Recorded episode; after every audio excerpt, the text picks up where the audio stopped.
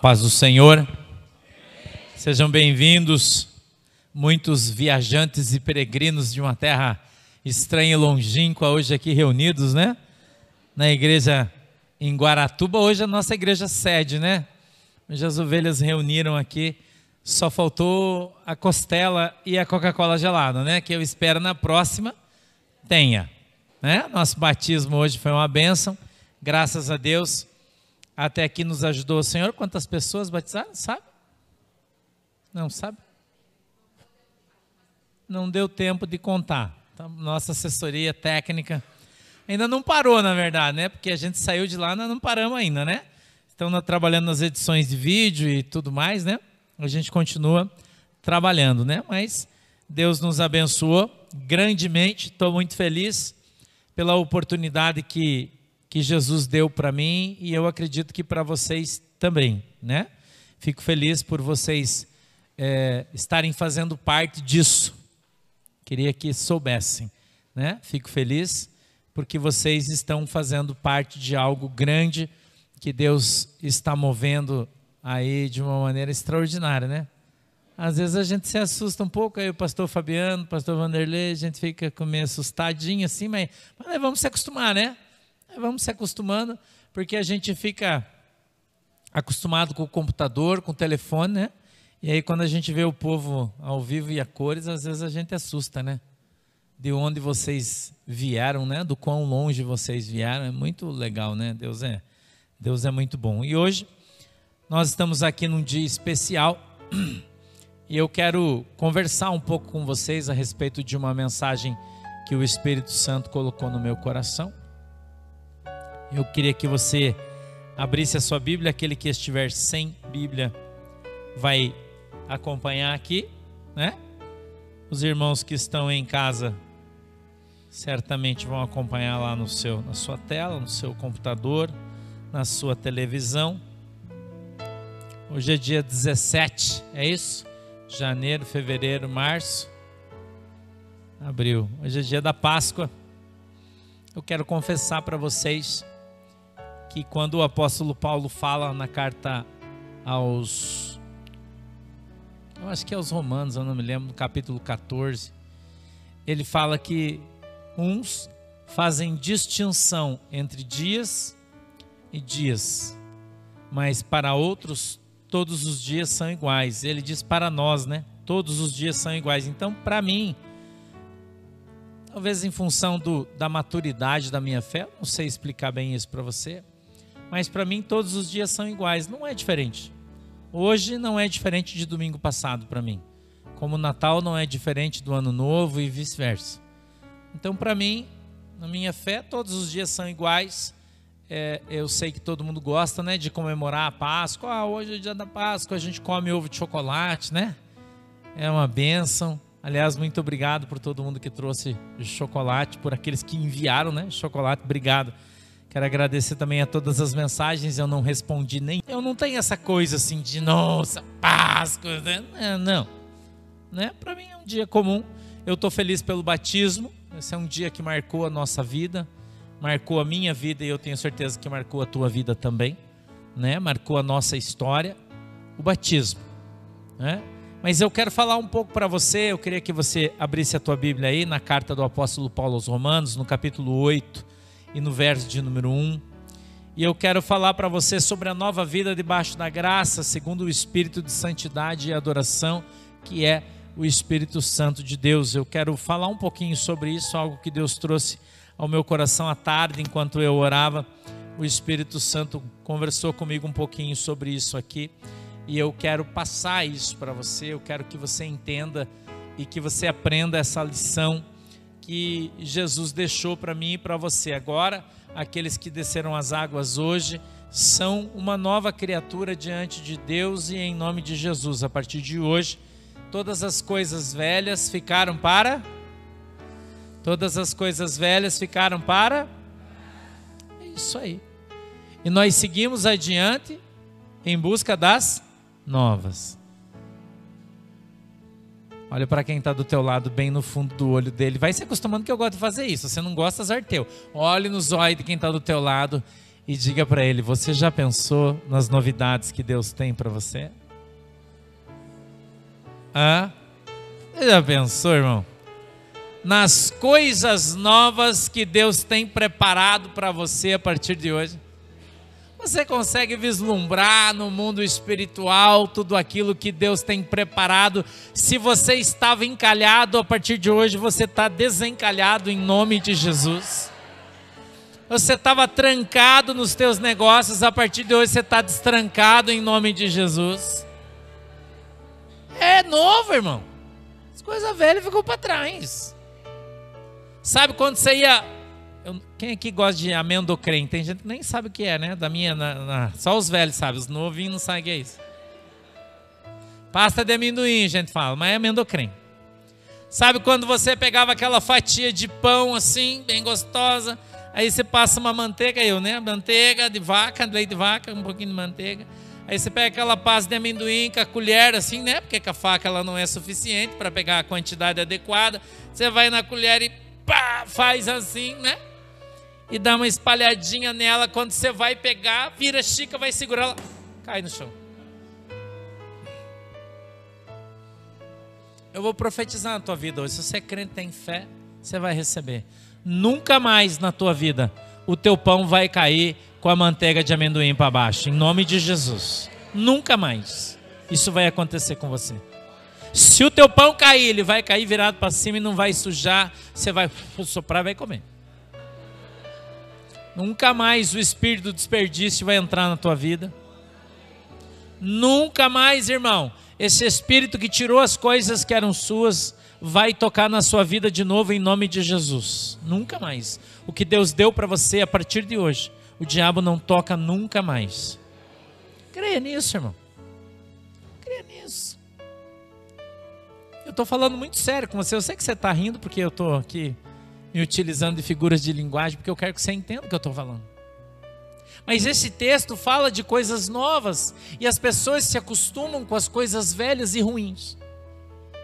Olha para o irmão Jefferson. Levanta a mão, irmão Jefferson. Olha ali, aquele barbudão ali. Mas ele é casado, já é esposo da irmã Elô. Levanta a mão aí, irmã Elô, aquela loirona ali, mulher dele. Deus Jesus deu um carro novo para eles. Ele chegou ali, eu já vi o carro ali. Oh, aleluia. Eu falei, pegou, irmão. O ano passado o pastor profetizou aqui que Jesus ia começar a dar carro novo. Tem gente que não acredita nessas coisas.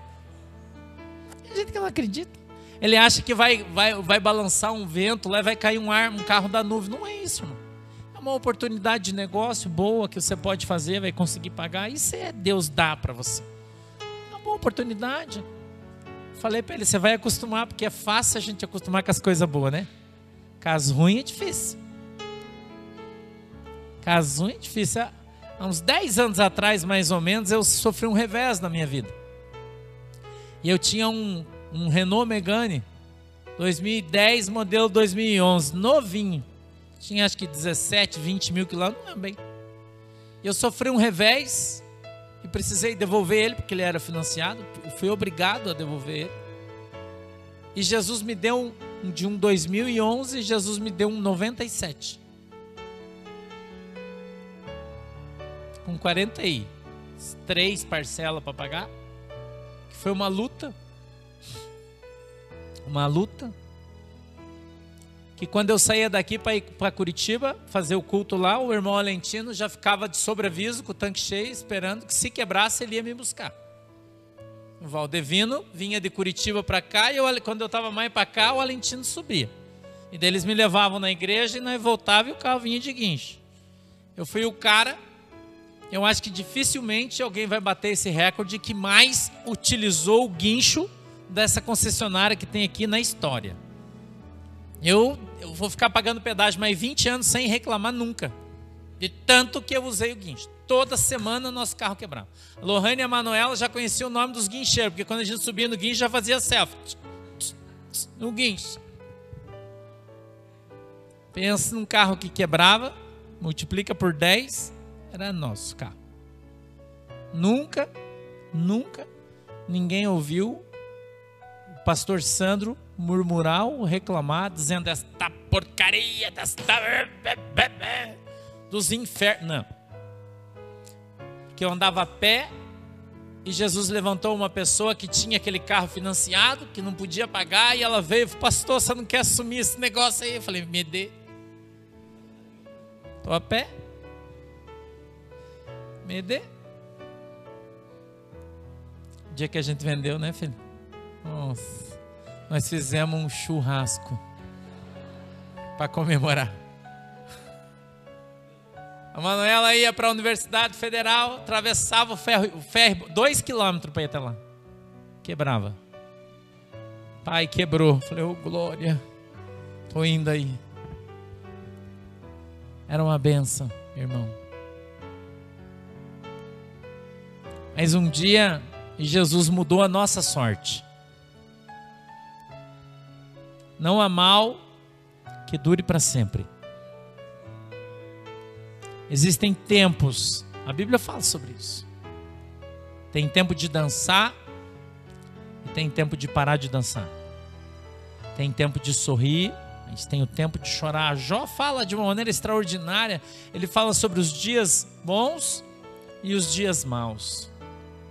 Quando ele estava ali acometido por aquela enfermidade, a Bíblia diz que a sua mulher, olhando para ele naquela situação, aquele flagelo que ele sofria, disse para ele: Cara, você ainda está com esse negócio, abandona logo esse teu Deus aí e morre de uma vez. E ele disse: Mulher, você fala como uma louca. O meu Deus me fez dias bons, onde eu vivi com fartura, com riqueza, com nobreza e grandeza. Mas o mesmo Deus fez também os dias maus. E se eu glorifiquei a Deus nos dias bons, como amaldiçoaria eu ao Senhor nos maus? Porém viverei-os, tanto os bons quanto os maus. Louvado seja o nome do Senhor.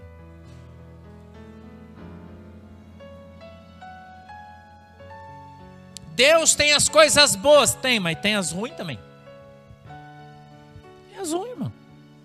E você vai começar a receber as boas quando você aprender a conviver com as ruins.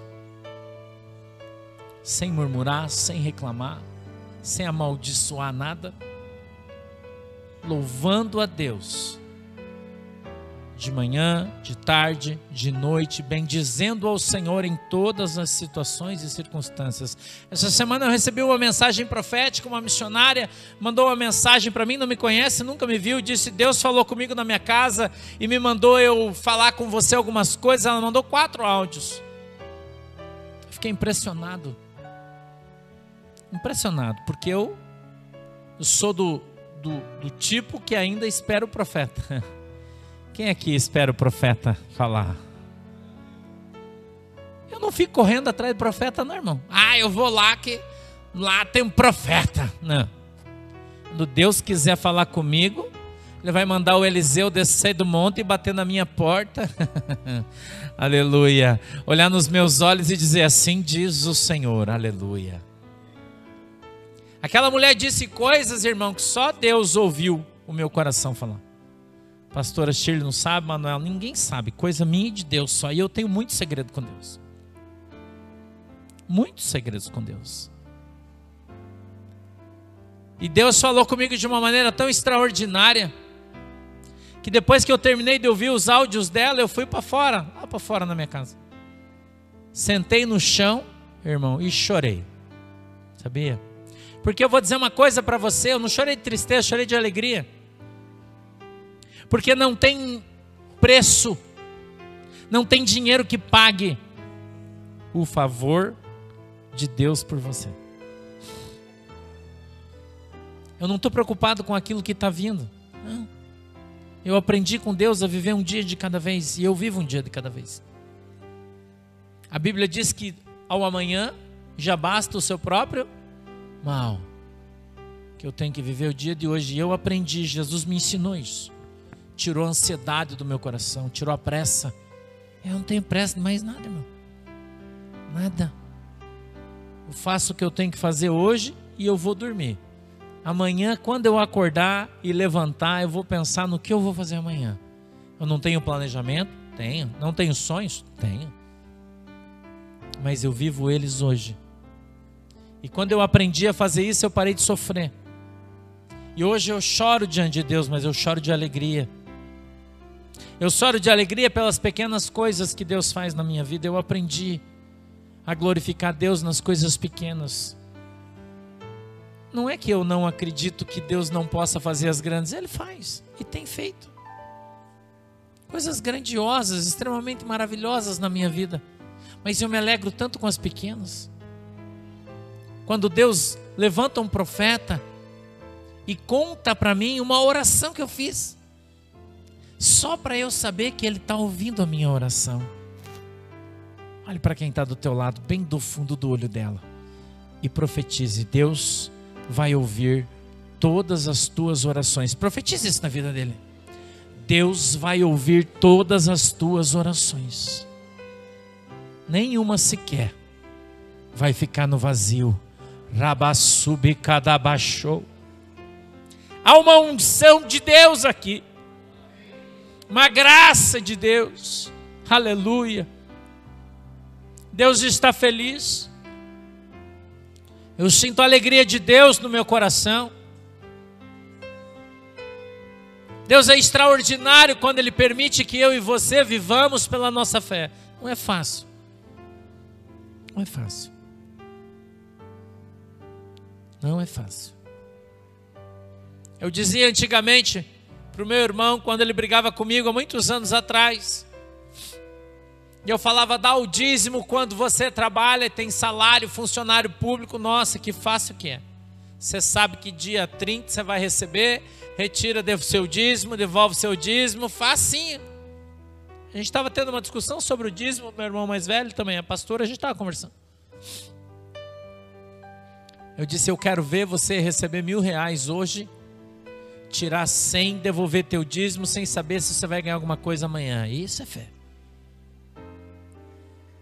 Isso é viver pela fé. Eu não estou falando de dinheiro, não se preocupe, só quero te dar um exemplo. É fácil você fazer as coisas quando você domina. Mas a nossa fé não pode ser calcada em função das coisas que eu e você vemos. A nossa fé tem que ser baseada em cima daquilo que nós não vemos. Porque se vemos, a Bíblia diz que é a esperança das coisas que se vê. Mas quando nós não vemos, aí sim, nós cremos, porque confiamos na promessa que o Senhor, através dos seus profetas, trouxe para as nossas vidas. Viver pela fé, meu irmão e minha irmã, é você receber uma promessa de alguém que não tem know-how, de alguém que ninguém confia, de alguém que as pessoas não dão importância. Mas Deus usa a pessoa para falar algo para você. E você, pela fé, levanta a sua mão e diz: Eu tomo posse diante de Deus e em nome de Jesus. E se isso aí for uma praga, que me pegue agora. Fé. É fé, irmão. Eu olho para o apóstolo Paulo, quando ele escreveu essa carta, ela é chega a ser romântica até, aos meus olhos. Um romantismo, um amor, uma coisa diferenciada, diferente, extraordinária. E eu vejo o verso de número primeiro, preste atenção no que está escrito. O apóstolo Paulo escreve assim: portanto, agora, nenhuma condenação há para os que estão em Cristo Jesus, que não andam segundo a carne, mas segundo o Espírito. porque a lei do Espírito de vida em Cristo Jesus me livrou da lei do pecado e da morte. Porquanto o que era impossível à lei, visto como estavam, estava enferma pela carne, Deus, enviando o seu filho em semelhança da carne do pecado, pelo pecado condenou o pecado na carne. Isso chega a ser poético, irmão. É lindo isso. Agora ele continua no verso 4: que a justiça da lei se cumprisse em nós, que não andamos segundo a carne, mas segundo o Espírito. Porque os que são segundo a carne inclinam-se para as coisas da carne, mas os que são segundo o Espírito para as coisas do Espírito. Porque a inclinação da carne é morte, mas a inclinação do Espírito é vida e paz.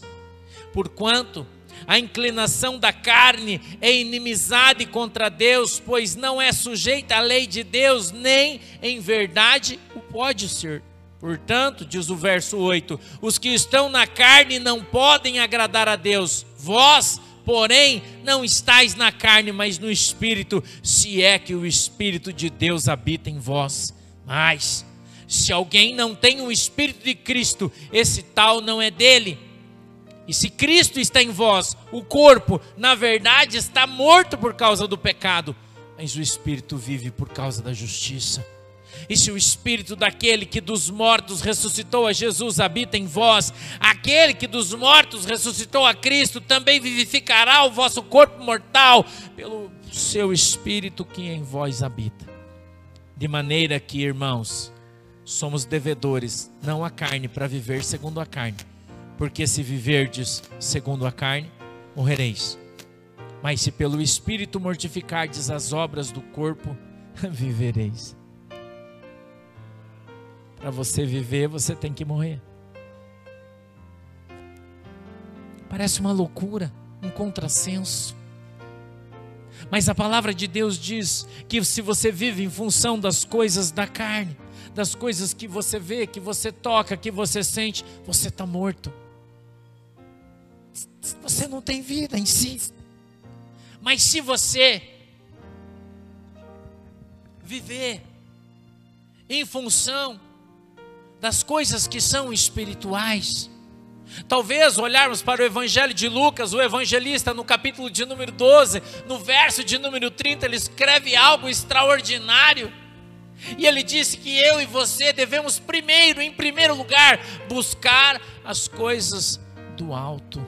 Ele disse: busque primeiro o reino do céu, a sua justiça, e as demais coisas todas vos serão acrescentadas. Quando eu disse no início que eu e você viveríamos as coisas novas, as novidades de Deus, eu estava dizendo de maneira explícita que para que você possa ver as coisas novas, você precisa abandonar as velhas para que você possa viver segundo o poder que há no Espírito Santo o poder de transformar, de vivificar, de mudar, de virar as coisas de lugar. Você precisa abandonar os desejos, as vontades, a sabedoria, o conhecimento das coisas desse mundo. Porque as coisas espirituais não são pautadas pelas físicas. As coisas espirituais são aquelas que você não consegue ver, são aquelas que você ouve. Você sabia que o mundo espiritual, e a Bíblia diz isso, que nós trazemos à existência aquilo que não existe através da nossa fé.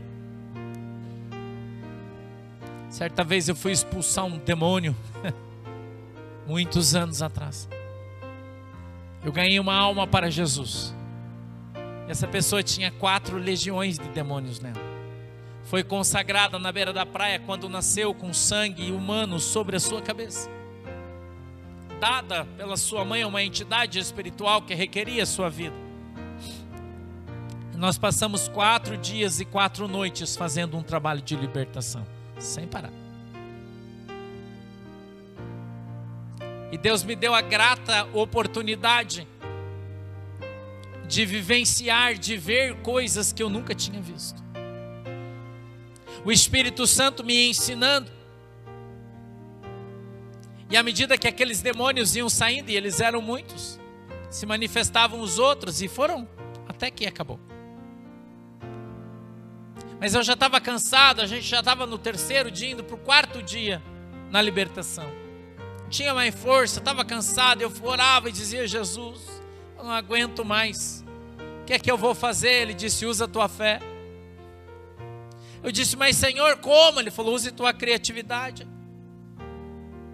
Lembre-se de Mateus, capítulo 21 e verso de número 22. E eu me lembrei, e ali está escrito que tudo aquilo que eu pedi em oração, crendo, eu recebo. e o Espírito Santo fez questão de dizer para mim: ele disse, quando eu escrevi tudo, é tudo. É uma alegria no meu coração. Eu fui na cozinha, peguei um punhado de sal grosso, só as pedras maiores.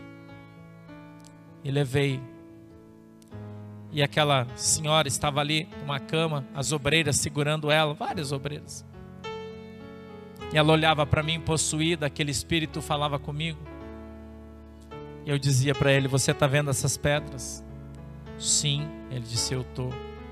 Eu vou orar pelas pedras agora. Ela deu uma risadinha. Você é? Falei: Aham, espera, você vai ver o que vai acontecer. Eu disse: Deus, segundo a tua palavra, em nome de Jesus, eu peço que cada pedra dessa, que aqui no mundo físico é apenas uma pedra de sal, mas que no mundo espiritual ela se transforme numa brasa viva retirada do teu trono agora. Rabassubicantanamash. Lebaixo lamantablai. Arabassubicanamaná. Eu disse, Deus, que nesta pedra tenha o teu poder como aquela tenaz viva que foi tirada do braseiro pelo anjo e tocou na boca do profeta. Assim seja essa pedra. Aquele demônio que estava nela começou a fazer uma expressão de horror, de temor, e eu disse: Jesus, eu quero jogar só um dentro da boca dele, só um, Jesus. Quando essa brasa entrar, comece a queimar o fundo da alma desse demônio. E Jesus queima o seu pé como um fogo saído, uma lava saída de um vulcão e ele não suporte. E ela então. E então eu tampei o seu nariz, porque você deve usar o seu cérebro e não suas mãos, não esqueça disso. Eu tampei o seu nariz ela não conseguia respirar e teve coisa assim. Eu joguei uma pedra.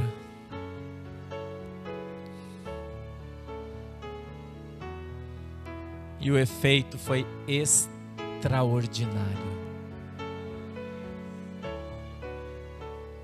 E aquela irmã foi liberta, irmão. E é crente. E foi batizada com o Espírito Santo e fala em língua estranha. E anda por aí livre, liberta e uma pedrinha de sal se transformou numa brasa viva pela fé. Pela fé. Mas muita gente não crê mais. Elas só acreditam nas coisas que são palpáveis. Se ela conseguir pegar, se os seus olhos conseguirem ver, ela crê. Mas se for algo que ela não consegue ver, ela não consegue acreditar. E quando o pastor ora e o céu se abre, e o Senhor manda o pastor profetizar, e eu faço isso. E ele diz para mim assim: manda a igreja abrir as mãos, que hoje eu vou dar carro na congregação. Tem gente que fala aí, lá vem o pastor de novo com esse negócio. Ai, Deus. Eu não tenho crédito, eu estou desempregado. Eu estou morando numa casa de favor, não tem garagem. Como é que Deus vai me dar um carro? Olha nos olhos de quem está do lado aí. Você vai, você vai trabalhar hoje. Vai ser profeta de Deus. E fala para ele, irmão, deixa de ser incrédulo. Fale para ele, irmão. Deixa de ser incrédulo, rapaz. Começa a crer nas coisas que você não consegue ver. Comece a acreditar nas coisas que você não pode pegar. Deus está falando com a igreja hoje sobre fé, sobre não viver mais na carne, sobre não viver mais sobre os sentidos da tua carne, o tato, o cheiro, o olfato. Não. Você viver as loucuras de Deus.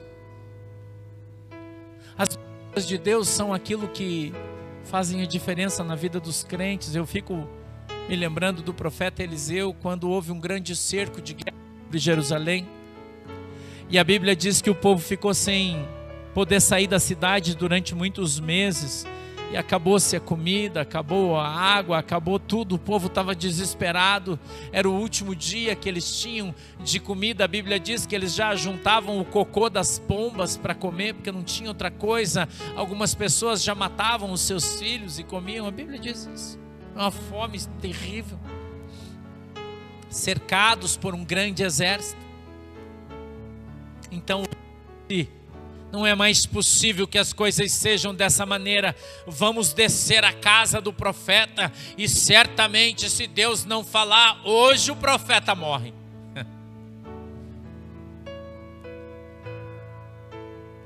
Hoje o profeta vai morrer. Aleluia. A Bíblia diz que havia o capitão da guarda, ele disse: Rei, vou descer contigo, porque se tiver que matar alguém, eu mato. E a Bíblia diz que eles vêm descendo e o profeta ouve o barulho dos seus pés, mas eles estão longe. Chama seu moço e diz assim: certamente aquele filho de está descendo aqui. E ele vem, reclama, requer de Deus algo que ele não tem direito. Mas pela imensa graça e misericórdia de Deus, a Bíblia diz que o profeta, então, levantando seus olhos, ele olha para o rei e diz: que horas são? Eu não vim aqui para. Que horas são? Eu estou figurando, isso não está literal na Bíblia. Que horas são? O profeta diz para o rei. O rei, sei lá, meio-dia. Ele disse: amanhã, nessa hora, vai ter comida com grande abundância dentro da cidade de Deus. E todos vão comer e vão se fartar, e a comida vai ficar tão barata que vocês vão comprar por míseros centavos. Aquele capitão que veio junto deu uma gargalhada e dizia: ah, nem que Deus abrisse as janelas do céu, tal fato aconteceria. O profeta, então, olhando nos seus olhos, lançou sobre ele uma palavra e disse: Com seus olhos verá, mas não comerá. Assim diz o Senhor. Crer é viver Acreditar é se sustentar. Eu e você precisamos acreditar nas coisas que o Senhor fala para nós. Eu sei que a credibilidade da igreja foi abalada em função de tantas igrejas mentirosas, de tanta gente falando em nome de Deus quando Deus não estava falando nada. Eu sei que é difícil. Tanta gente enganando o povo, dizendo: olha, tem que você vai ganhar mil, dá 50 que você vai ganhar 500. Eu sei, eu sei. Mas isso não quer dizer, irmão, que Deus deixou de falar. Isso não quer dizer que Deus não tem os seus profetas. Isso não quer dizer que Deus não brada na terra. Portanto, você precisa crer. Para que você possa ver, a Bíblia diz que do lado de fora dessa cidade existiam alguns leprosos. E um olhando para o outro disse: ah, a gente vai ficar aqui fora da cidade, nós vamos morrer de fome. Ao cerco dos soldados que estão nos cercando, já faz tanto tempo um ano quase. Vamos lá. Se os caras matar, matou. Pelo menos nós não vamos morrer de fome, já estamos morrendo mesmo, vamos lá. E a Bíblia diz que à medida que esses homens vão andando, fazendo barulho na rua, o Senhor amplifica esse barulho e faz com que os soldados que estão longe escutem uma multidão marchando. E aqueles soldados, aterrados, a Bíblia diz, pelo Espírito do Senhor, pensam: Uau, levantou-se um grande exército, está vindo contra nós, foge! E todo mundo sai correndo. E aquele cerco era um grande acampamento. Lembra? Eles estavam ali há mais de um ano. E quando os leprosos chegam, tinha comida, ouro, roupa, espada, cavalos, mulas, em grandíssima quantidade, porque era os mantimentos, o dinheiro, as roupas dos soldados que cercavam a cidade de Jerusalém, que era muito grande, e tinha milhares de milhares de soldados ali. E todos recebiam seu soldo em moedas de ouro. E eles largaram tudo e fugiram para salvar a sua vida, diz a palavra do Senhor. E o povo de Deus então sai da cidade, vem até o acampamento daqueles soldados e se farta com tudo do bom e do melhor. E a Bíblia diz que quando eles recebem a notícia que tudo aquilo estava disponível, os doze portões da cidade se abrem e aquelas milhares de pessoas que moravam em Jerusalém, chegava a 100 mil pessoas em períodos de festa, tinha muita gente que morava lá, era muito grande. Então, quando eles começam a correr, quem está no portão? Aquele capitão que duvidou da promessa, da palavra do profeta. E ele diz: Ei, espera! A Bíblia diz que o povo passa por cima, pisoteia e ele morre. Ele vê com seus olhos, mas a sua boca não prova daquilo que Deus enviou para a cidade e para o seu povo. Deus faz eu me lembrar de uma outra história, do mesmo profeta. capítulo 3 ou 4, se não falha a minha memória, do mesmo livro. A Bíblia diz que uma viúva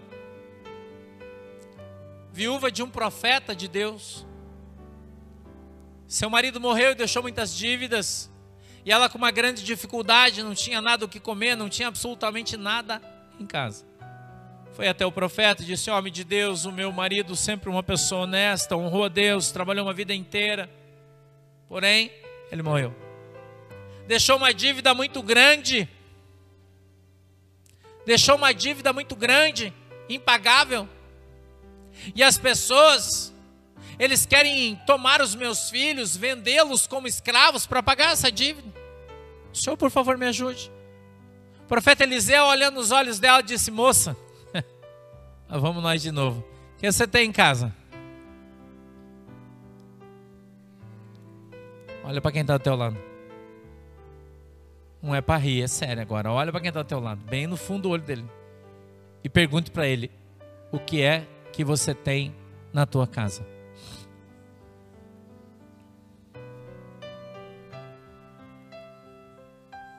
Hum? A Bíblia diz que ela olhando nos olhos do profeta disse: Senhor, eu não tenho nada a não ser um pouquinho de azeite. Pergunte para ele aí: tem azeite aí, irmão? Pergunta para ele: tem azeite aí nessa casa aí? Tem uma, só uma micrinha só. Tem um azeitinho aí, irmão. Só um pouquinho. Ah, umas gotinhas só. Tem aí um pouquinho? Ele disse: opa, tem um pouquinho? É suficiente. Então você volta na sua casa. Vá nos teus vizinhos e peça vasos emprestados. Não poucos, peça muitos. Coloque todos eles ao redor da botija de azeite que você tem. Quando você terminar de juntar, fecha a tua casa com os teus filhos dentro. Então pegue esta botija de azeite que você tem e vire nos vasos. Se fosse você, faria? Se o pastor mandasse você fazer isso, você faria? Hum? Eu pergunto para você, quero te perguntar. Se fosse você, se o pastor estivesse falando com você hoje, hã? e dissesse para você assim: pega aquele, aquela garrafinha de azeite que você tem lá na sua casa, 10 ml só, e você pega um monte de vaso, começa que você ia ter vergonha de pedir vaso para o teu vizinho, para começar nossa conversa, você não se dá com ele, nem conversa, vive brigando enchendo o saco do cara, porque ele fica a música alta. Já tem bastante gente se coçando, eu sei que você tá. Eu sei, eu sei que é, sim. Né? Não é? Que ele toma uma cerveja, faz uns barulhos, você não gosta. Você dá um estresse. Eu já ia começar a ter problema para falar com os vizinhos. Mas vamos considerar que eles são tudo teus amigos, você é crente, mantém um bom relacionamento com todos. Todo mundo gosta de você porque você é um crentão, uma pessoa extraordinária, não incomoda ninguém, não xinga ninguém, não para o carro no portão dos outros. Teu cachorro não vai cocô na grama do vizinho. Isso é uma benção. Isso é uma benção. E você pegou um monte de vaso emprestado, colocou dentro da tua casa. E você olhou para o vaso, olhou para os vasos, e você falou: tá, e agora o que, que eu faço? Tá, mas e agora, Jesus? Quanta gente, irmão, que recebe uma ordem de Deus, mas na hora de executar não consegue pôr em ação. Quanta gente, irmão, que quando chega na parte fácil peca por falta de ação. Oração, oração, oração. Ah, eu estou orando, mas você vai ter uma ação quando? Ah, pastor, mas eu estou orando, mas quando você vai tomar uma posição? Ah, pastor, mas você não entende, eu estou orando, tá? Mas Deus já falou na oração. Oração. Quando você vai tomar uma ação na sua vida? Quando você vai pegar aquele vaso pequenininho de azeite e vai falar: Não, Jesus, eu ouvi o profeta falar, isso aqui mesmo, eu vou virar esse troço e vou ver o que vai acontecer. Quando você vai fazer isso? Quando você vai tomar uma atitude, irmão? Até quando você vai ficar deitado em berço esplêndido? Até quando você vai ficar esperando os outros fazerem para você? Até quando você vai ficar esperando a irmã vir orar por você, o irmão vir orar por você, o fulano vir aqui para dar uma empurrada para ver se você vai? Ah, eu vou conversar com o irmão, porque o irmão, um homem de Deus, certamente se ele falar, vai acontecer. Até quando você vai fazer isso? Nós estamos falando de viver pela fé. Mas a fé é a sua ou é a dos outros? No qual você vive? E você pode olhar para mim e dizer, pastor, mas pera aí, é que você não sabe, eu vou te contar um negócio. Minha fé é muito pequenininha. E às vezes eu acho que eu nem tenho fé.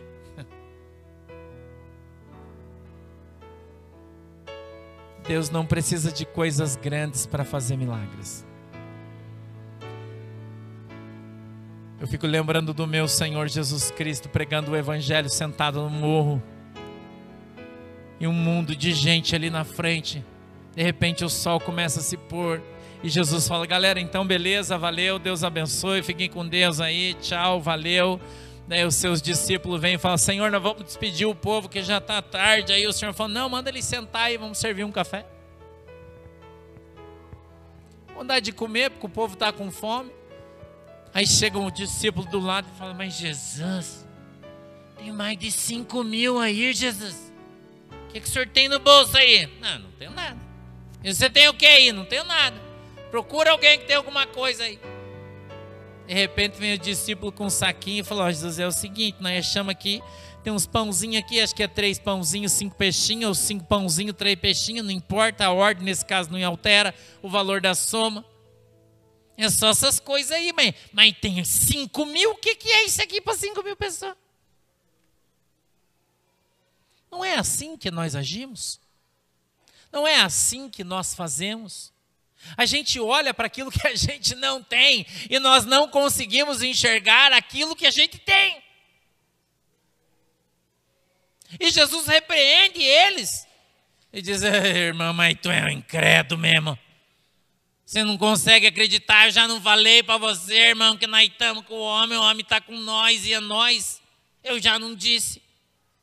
Por que, que você não acredita? Jesus não fez nada extraordinário. O que eu acho o mais legal dessas mensagens e passagens, quando trata dos milagres feitos por Jesus Cristo, é a sua simplicidade.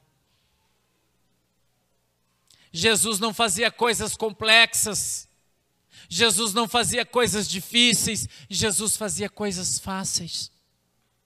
Não fique inventando moda. Vai do jeito fácil, irmão. Para. Ah, pastor, mas se for para Jesus, tem que dar três cambalhotas, duas piruetas, três voltas, cinco para a esquerda, três. Para com isso.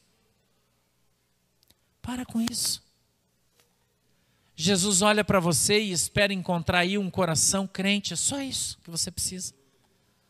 Deus não quer nada de você, irmão.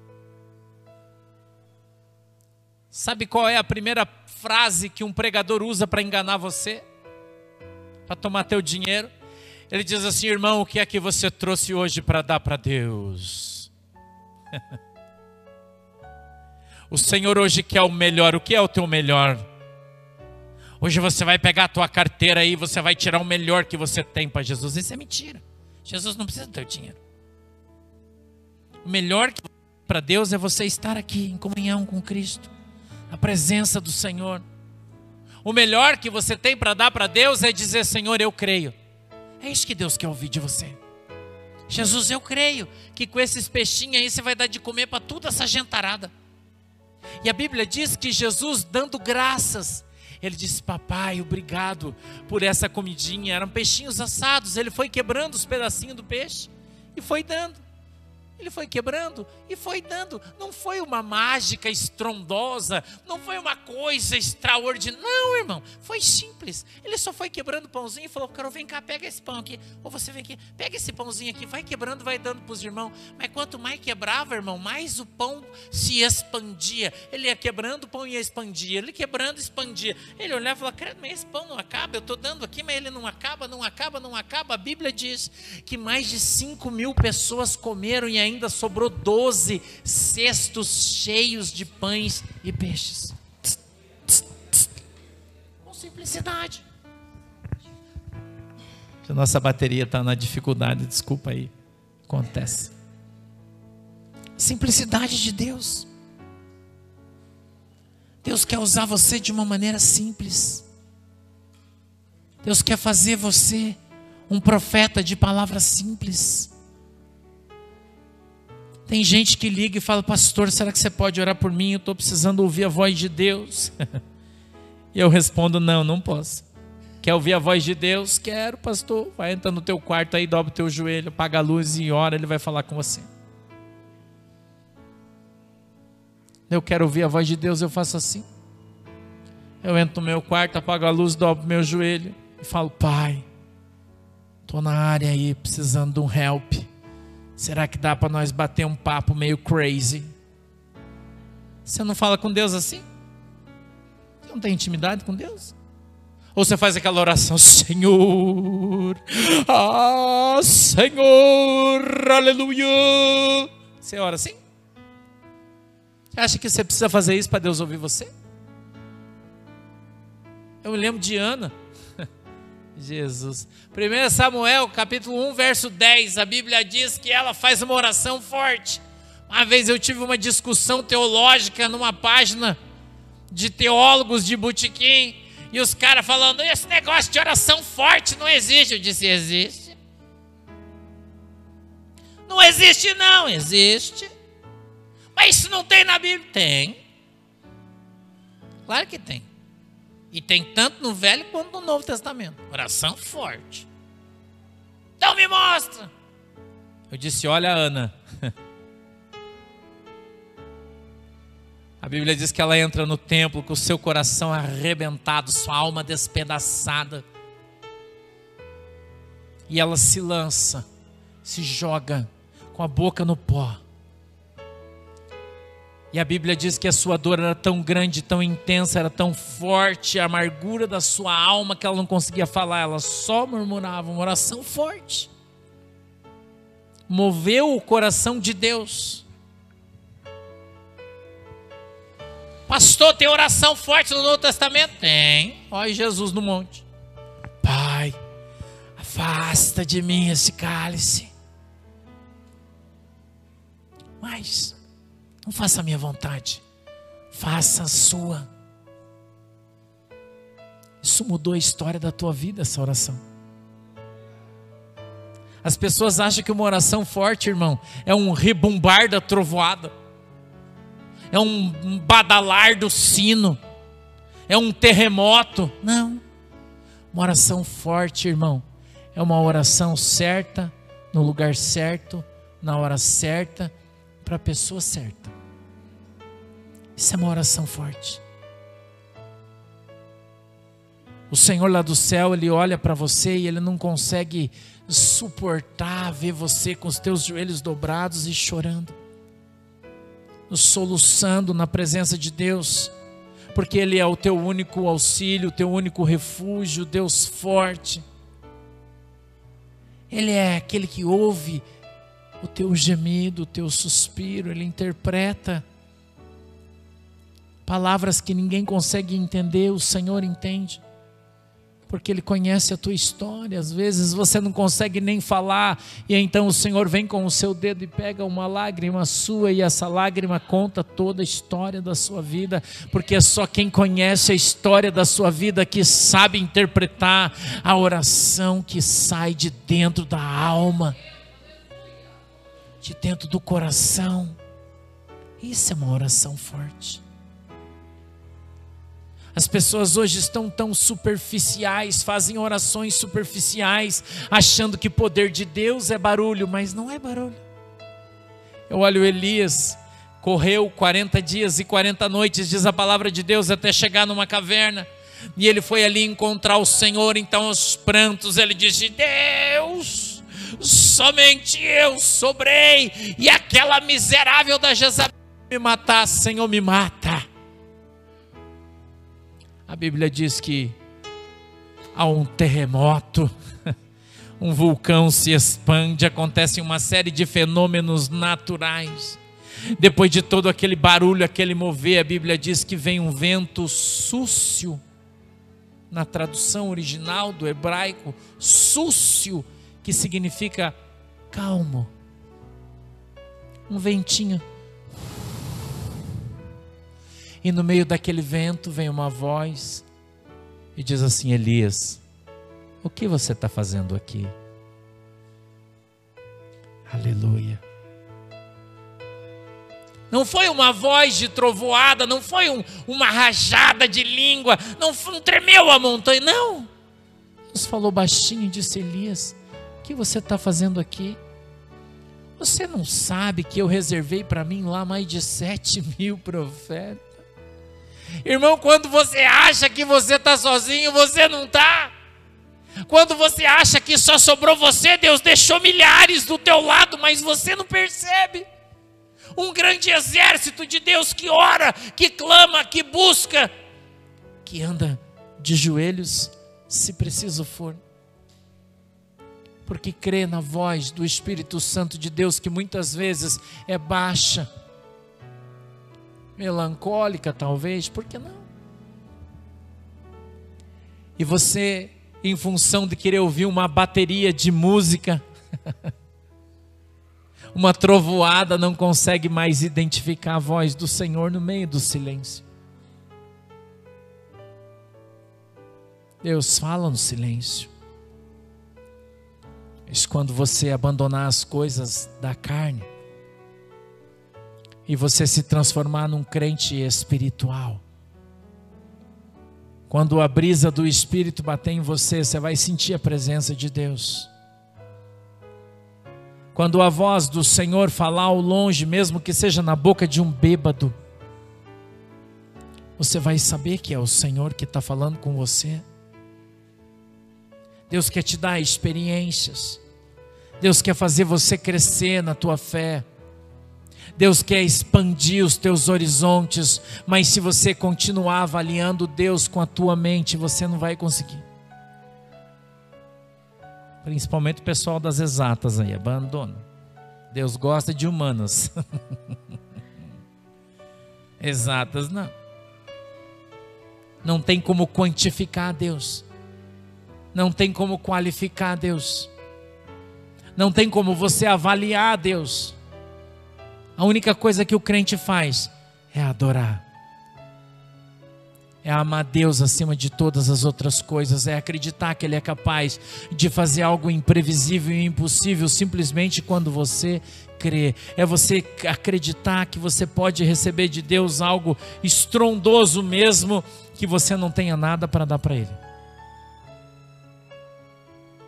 Deus não quer nada seu, nada. O que é seu, você guarda para você. O que é meu, você dá para mim. Mas o que é de Deus, irmão, esse sim você dá para Deus. É a sua oração, o seu louvor, a sua adoração e muitas vezes apenas as suas lágrimas. E certamente o Senhor que está lá no céu, como ali no livro de Atos, no capítulo de número 6 e 7, quando a Bíblia diz que Estevão, sendo apedrejado por aqueles homens, levantou o seu rosto para o alto e viu a Deus no momento de aflição e de dor. o Senhor espera que você levante o teu rosto para o alto. Que você olhe para Deus. Como eu digo para minha família. Quando nós temos um problema, eu digo a eles: não esqueça, o dono da igreja já sabe disso. O dono da igreja é Jesus Cristo de Nazaré, não sou eu. O pastor dessas ovelhas é Jesus, não sou eu. Quem tem que resolver isso não sou eu, é Jesus. Então relaxa. Porque se o homem fechou a porta, foi porque Deus mandou fechar a porta. E quando o homem abrir a porta, vai ser no momento em que Deus mandar ele abrir a porta. Porque o meu Senhor Jesus Cristo, ele tem todo o poder. Deus tem o poder de abrir porta e Deus tem o poder de fechar porta. Deus tem o poder de mudar a tua vida. Eu queria que você entendesse isso. Mas isso só vai acontecer quando você crer. Crer de todo o teu coração, de toda a tua alma e de todo o teu entendimento. Quando você for reinado por Deus, você passar a ser reino de Deus. E então o Senhor Jesus Cristo reinando na tua vida, não vivendo na tua vontade, no teu tempo, na tua hora, do teu jeito, não. No tempo de Deus, do jeito de Deus, da maneira de Deus, do jeitinho que Deus quer para a sua vida. Quando você se colocar nessa posição, você parar de requerer das pessoas e você começar a orar a Deus. Você parar de esperar as coisas dos outros. Parar de ter expectativas sobre as pessoas. E colocar todas as tuas expectativas em Jesus Cristo de Nazaré. Só assim. Só assim, irmãos. Nós vamos ver o milagre de Deus acontecer na nossa vida. Você crê nisso? Fique em pé então, que eu quero orar por você.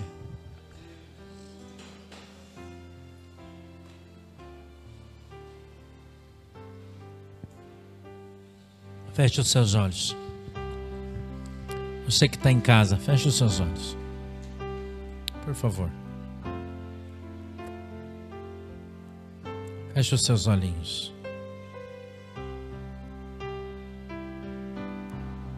Eu quero fazer uma pergunta para você, de novo. De novo. Eu quero perguntar para você. O que é que você tem na tua casa? Que você acha que só tem um pouquinho e está quase acabando. O que você tem?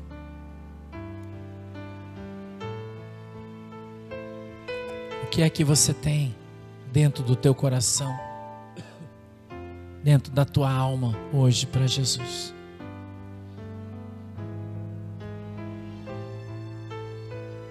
Gostaria que você abrisse suas mãos.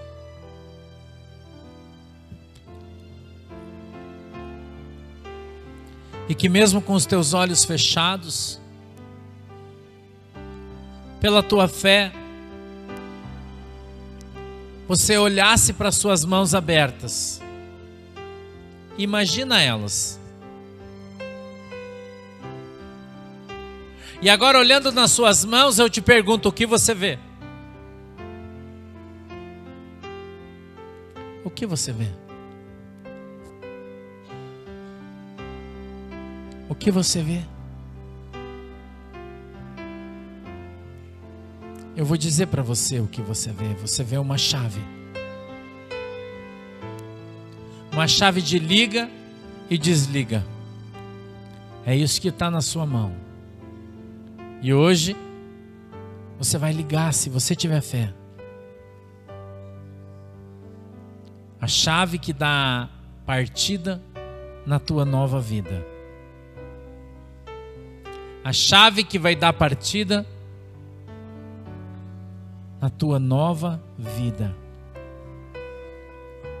Porque a partir de hoje a tua vida não vai mais ser a mesma. Ela vai ser diferente. diferenciada, mudada, transformada pela palavra de Deus, que é viva, eficiente e eficaz para produzir na terra aquilo que ela disse que faz. Jesus disse: Eu vim para vos dar vida e vida com abundância. E você vai sair daqui hoje cheio de vida. Você vai receber de Jesus Cristo hoje vida e vida com abundância.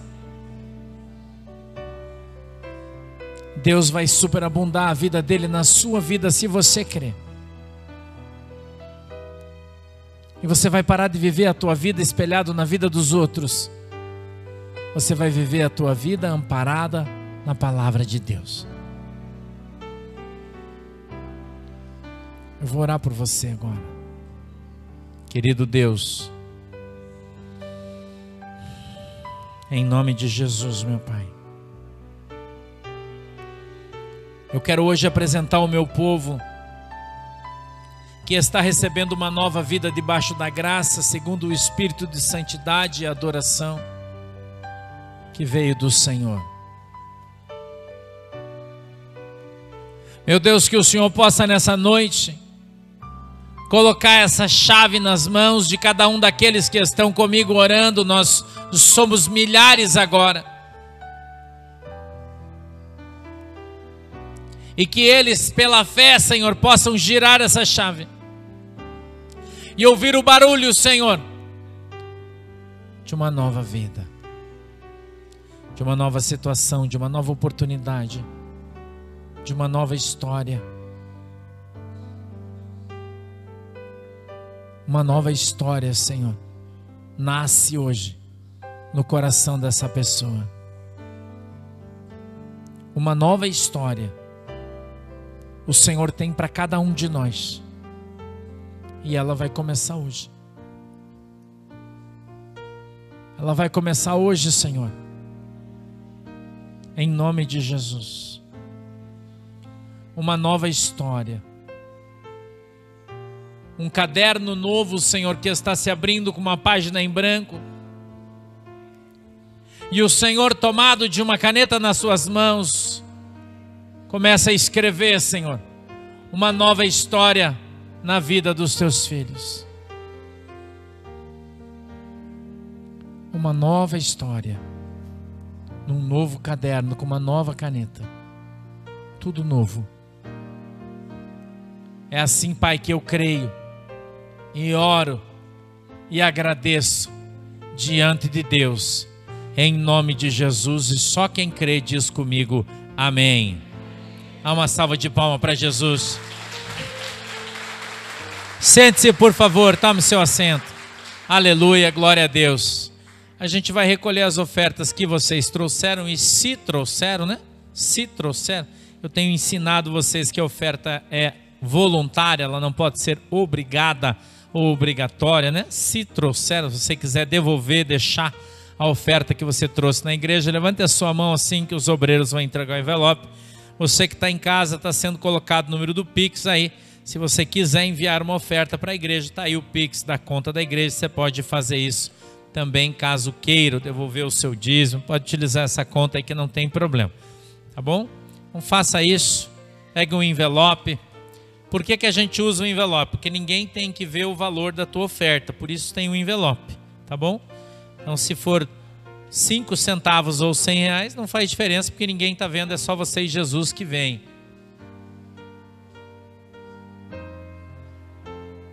Aleluia e glória a Deus. Jesus é bom. Papai do céu, oh Jesus, abençoa a tua igreja, Senhor, abençoa o teu povo, abençoa, Senhor, cada um dos teus filhos diante de Deus, em nome de Jesus. Põe, Senhor, a tua mão sobre a vida de cada um deles, os abençoando segundo a medida da fé que cada um deles tem no Senhor. Em nome de Jesus. Se você quer o envelopinho, fique com a mão levantadinha assim que os irmãos vão entregar para você aí. Jesus maravilhoso. Eu não vou falar de futebol hoje porque o Furacão perdeu para o Galo, então não vou nem falar. Nem vou falar. 1 a 0, 49 do segundo tempo, né? Jogar contra a CBF é difícil, né? Aí tá bom. Tá bom.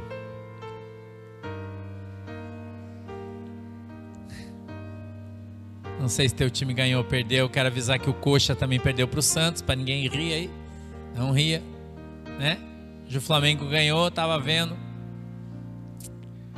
Uns tristes, outros felizes, né? Mas todos aqui, isso que importa, né?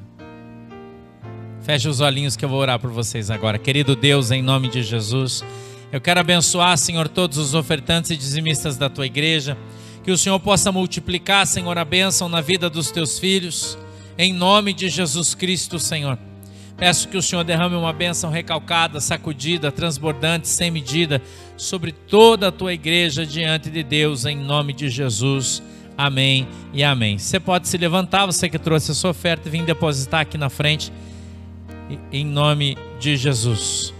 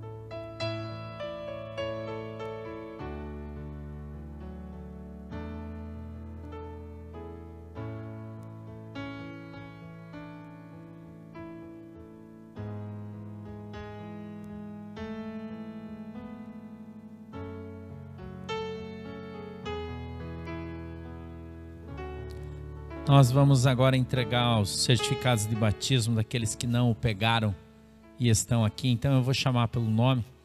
E você vem na frente aqui buscar, aproveita. Ana vai tirar foto. E a Ana vai tirar foto. Depois você pega o WhatsApp da Ana, ela manda foto para você. Tá bom? Ariel Figueiredo. Cadê você, Ariel? Vem aqui, meu brother.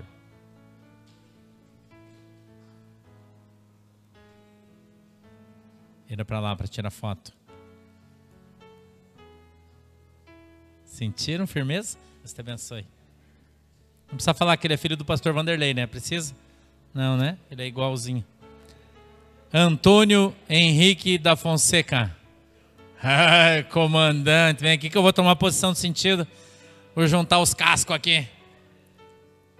Tá lá, pastor Fabiano, vem aqui para tirar foto junto. Vem na marcha do pato já. Hop!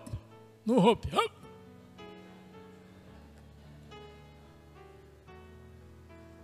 Vem aqui, comandante. Vem aqui. Vem do meu ladinho. Aqui. Peraí. Segura aqui que é seu, né? A gente só fica aqui. Vem cá, Fábio. É nós.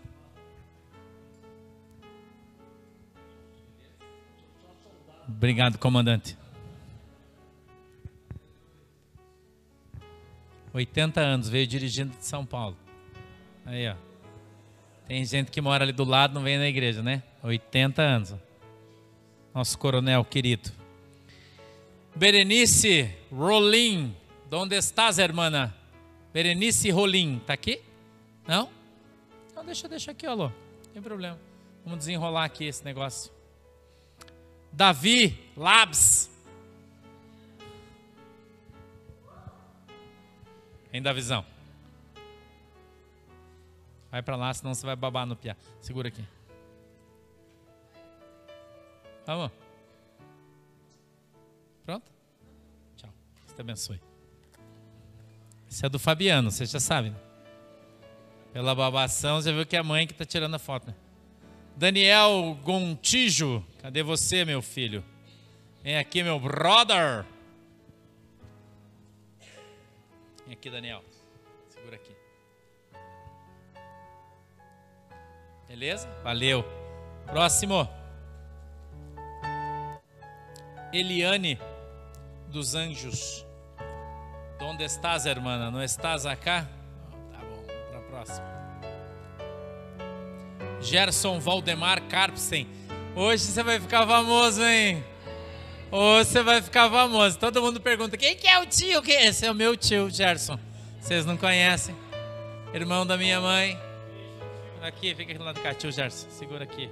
Seu tio Gerson, quem não conhece, vamos tirar uma foto. Ah, é? Valeu, tio. É tio de verdade mesmo, viu? Não é tio de adoção. Genuíno Dreon. Tá aqui? Genuíno Dreon, não? Getúlio Ferreira. Companheiro, irmão Getúlio. Segura aqui teu certificado para a gente tirar foto. Vamos lá.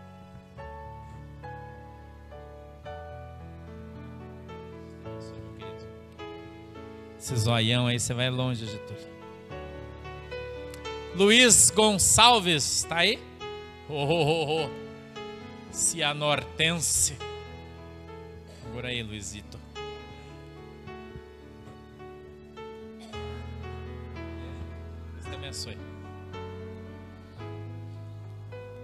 Lucas Mateus.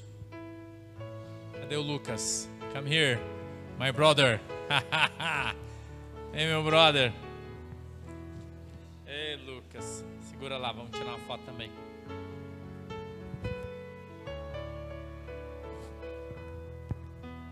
Lucas é marido da Cassiane, nossa sobreira. Maria Custódio Dionísio. Não tá? Lembrando que esses certificados estarão disponíveis na igreja para posterior retirada. Maria José de Oliveira Gonçalves. Maria. Essa assinatura aqui vai vir então sendo no cinema.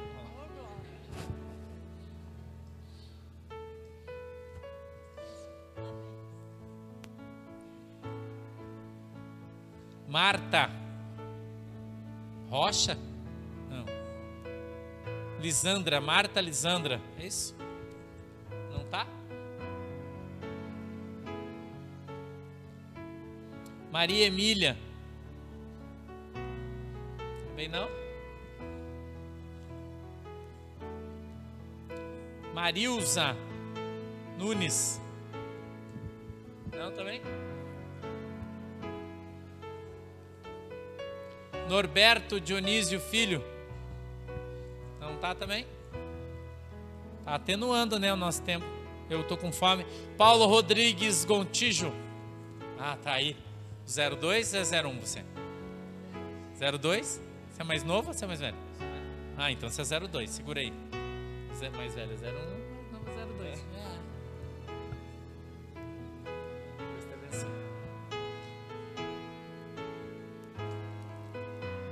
Silvio Reginaldo Pereira.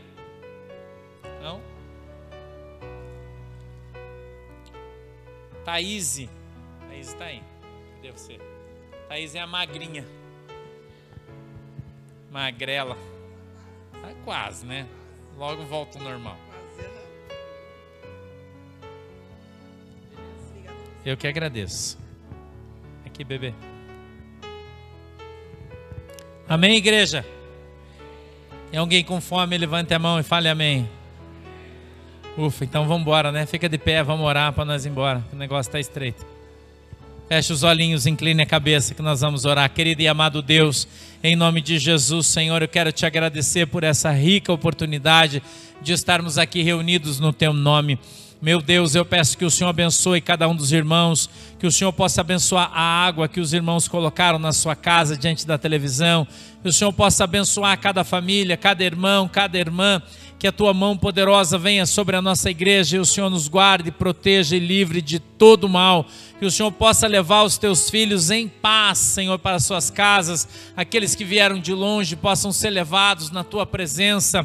Que o Senhor venha guardar e cuidar de cada um deles diante de Deus. E em nome de Jesus. Amém e amém. Faça assim com a sua mão. Que o grande amor de Deus, a graça do nosso Senhor e Salvador Jesus Cristo e as mais doces consolações do Espírito Santo de Deus seja com cada um de nós agora e sempre todos dizem. Vamos em paz, Deus abençoe todos nós. Tchau.